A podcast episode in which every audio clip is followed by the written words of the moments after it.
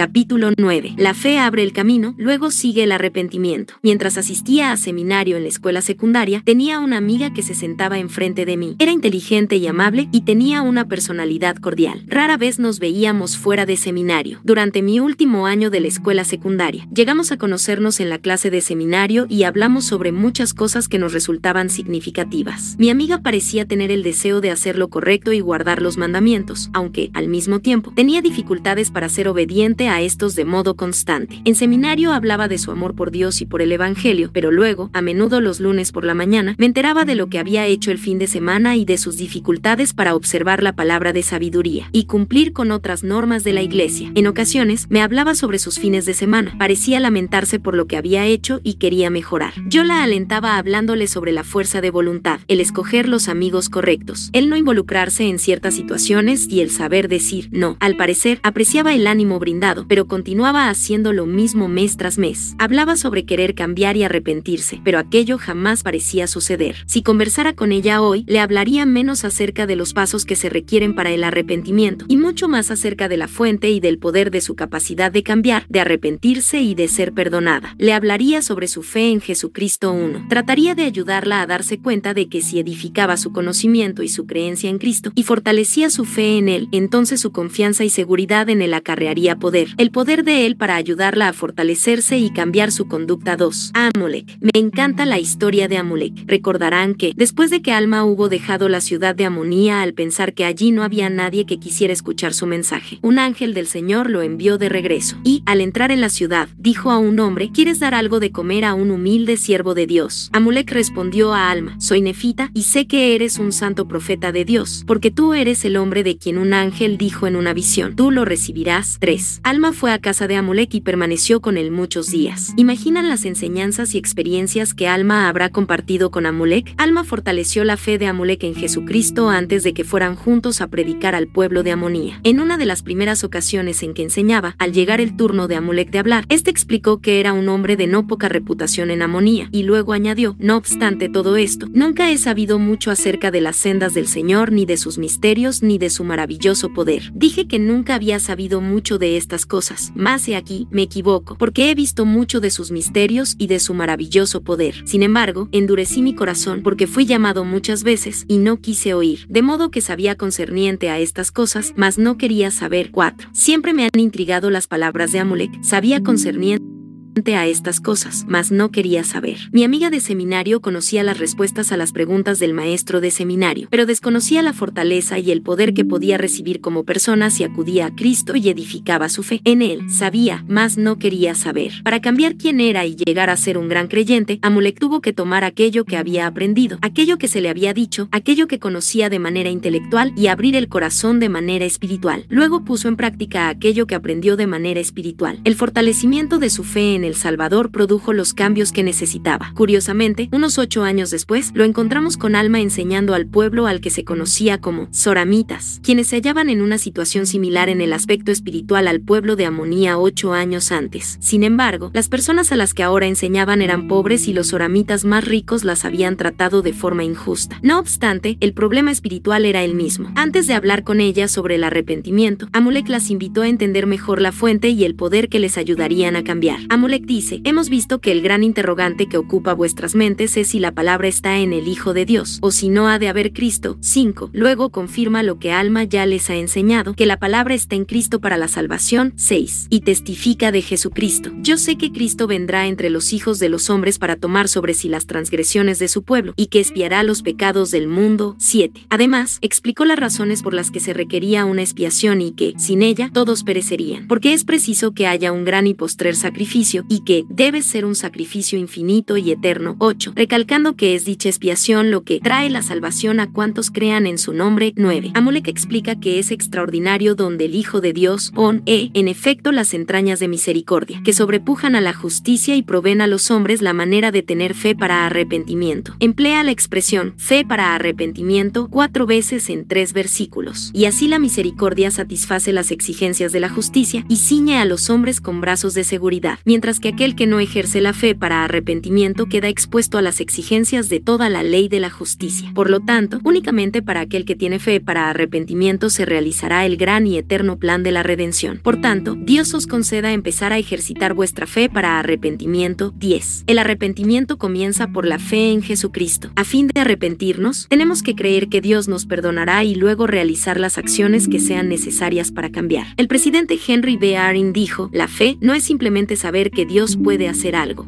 La fe es saber que Él lo hará. 11. El arrepentimiento debe comenzar por la fe en Jesucristo. El profeta Alma enseñó a los oramitas de qué modo la fe en la palabra, la cual está en Cristo. A medida que se nutre, crecerá de una semilla a un brote y después a un fuerte árbol de fe en Cristo 12. La fe es multidimensional, tiene profundidad y amplitud. La fe de usted o bien crece o bien disminuye. La fe crece y se fortalece en nuestro interior conforme nosotros deseamos creer, meditamos la palabra de Dios, aumentamos la sinceridad y la frecuencia frecuencia de nuestras oraciones, nos arrepentimos y guardamos los mandamientos, y experimentamos el poder del Señor Jesucristo en nuestra vida. Alma comienza sus enseñanzas sobre la fe en el capítulo 32 con estas palabras. Si despertáis y aviváis vuestras facultades hasta experimentar con mis palabras, y ejercitáis un poco de fe, sí, aunque no sea más que un deseo de creer, dejad que este deseo obre en vosotros, sí, hasta creer de tal modo que deis cabida a una porción de mis palabras. 13. Luego habla de sembrar esa semilla en nuestro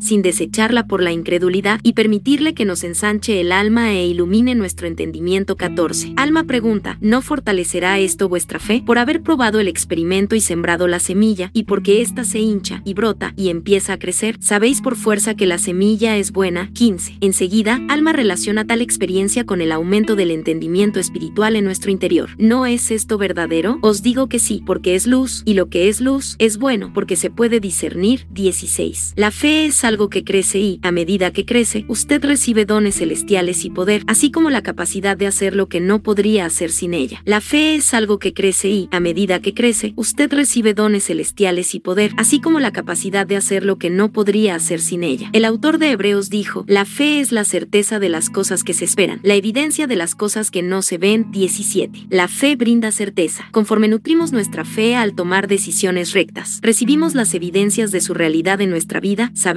que es real. Tales evidencias que reconocemos como dones espirituales que no teníamos anteriormente nos permiten tener una mayor fe. Nuestra fe en Jesucristo se edifica sobre sí misma, experiencia tras experiencia, sentimiento tras sentimiento, confirmación tras confirmación. El presidente Henry B. Arin explicó de qué modo nos impulsa a actuar ese conocimiento. Será necesario tener una fe inquebrantable en el Señor Jesucristo para escoger el camino que conduce a la vida eterna. Es mediante el uso de esa fe que podemos conocer la voluntad de Dios y es mediante el ejercicio de esa fe en Jesucristo que podemos resistir la tentación y obtener el perdón por medio de la expiación 18. Jacob y Enos. Considere el conmovedor ejemplo de Enos, las enseñanzas de su padre. Jacob penetraron el corazón de Enos profundamente 19. Jacob había nacido en el desierto y había padecido aflicciones y mucho pesar en su infancia 20. Lihai, padre de Jacob y abuelo de Enos, describió a su hijo Jacob como alguien que conocía la grandeza de Dios y le prometió que Dios consagraría sus aflicciones para su provecho. 21. El Jesús preterrenal había visitado a Jacob 22 y este llegó a ser un gran defensor de la causa de Cristo y declaró, sabíamos de Cristo y su reino, que había de venir y trabajamos diligentemente, a fin de persuadir a todos a venir a Cristo 23. Piense en la enseñanza y el testimonio que penetraron profundamente el corazón de Enos. Recordad, la grandeza del Santo de Israel, apartaos de vuestros pecados, sacudid de vosotros las cadenas de aquel que quiere ataros fuertemente. Venid a aquel Dios que es la roca de vuestra salvación. 24. Piense en el modo en que se enseñó a Enos sobre el Salvador mucho antes de que Jesús hubiera sido bebé en Belén. Él sabía acerca de su naturaleza y sus atributos, su expiación infinita 25 y la promesa de su resurrección. Enos, por medio de las enseñanzas de su padre y a través de sus propios esfuerzos por ser discípulo de Jesucristo, rebosaba de fe en Cristo, actuando de conformidad con la fe que había cultivado y las enseñanzas arraigadas profundamente en su corazón, se arrodilló y oró con verdadera intención. Tras orar hasta entrada la noche, vino a mí una voz, diciendo, Enos, tus pecados te son perdonados, y serás bendecido. Y yo sabía que Dios no podía mentir. Por tanto, mi culpa fue expurgada. Y dije yo, Señor, ¿cómo se lleva esto a efecto? Y él me dijo, por tu fe en Cristo, a quien nunca jamás has oído ni visto. 26. La fe en Cristo brinda el poder de iniciar el arrepentimiento verdadero. Para experimentar los milagros de Dios y experimentar el profundo arrepentimiento que conduce al perdón, se comienza por edificar un cimiento seguro de fe en Jesucristo. La fe en Cristo brinda el poder que se necesita para iniciar el arrepentimiento verdadero. El presidente Joseph Fielding Smith dijo, si realmente entendiéramos y pudiéramos sentir aunque fuera en menor grado el amor y la misericordiosa disposición de Jesucristo de sufrir por nuestros pecados, estaríamos dispuestos a arrepentirnos de todas nuestras transgresiones y a servirle. 27. Si usted ve que repite los mismos errores y lucha